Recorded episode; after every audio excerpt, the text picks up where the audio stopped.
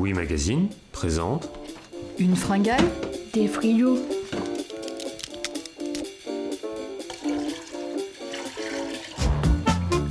Autopsie de frigidaire, Psychologie de comptoir Bruit de bouche et borborigme. Borbo quoi? Borborigme.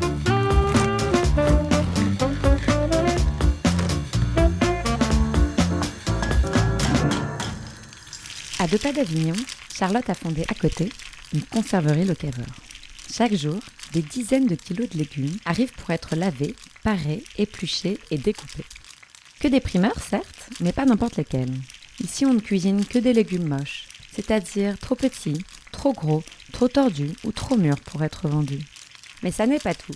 Charlotte travaille uniquement avec des maraîchers du coin. Tout est bio, local et de saison. Et pour boucler la boucle, tous les déchets organiques sont ensuite compostés ou donnés aux cochons. La conserverie à côté porte bien son nom. Elle se veut proche des gens. Les agriculteurs y passent pour transformer leurs produits. Les collectivités y conçoivent même des soupes destinées aux cantines. Mais aujourd'hui, c'est à nous, visiteurs curieux, que Charlotte ouvre la porte des frigos.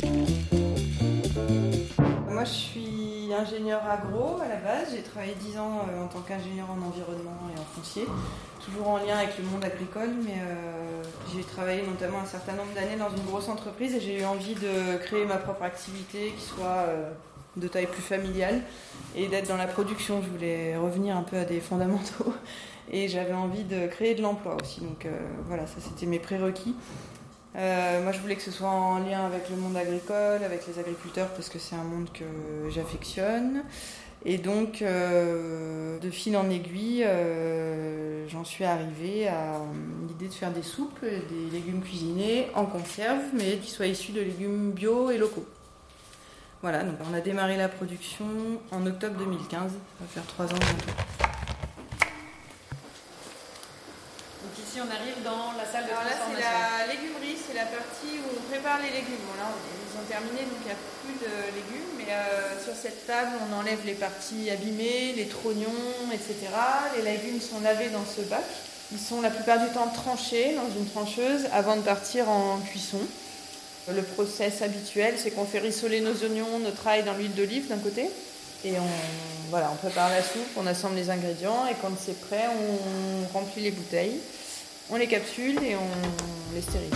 le frigo, On stocke dans la chambre froide euh, bah, le moins possible parce que c'est du frais, mais euh, bon, il y a des légumes qui tiennent un peu. hein, La betterave, elle peut attendre quelques jours, mais euh, les tomates, les courgettes, il faut que ça aille assez vite.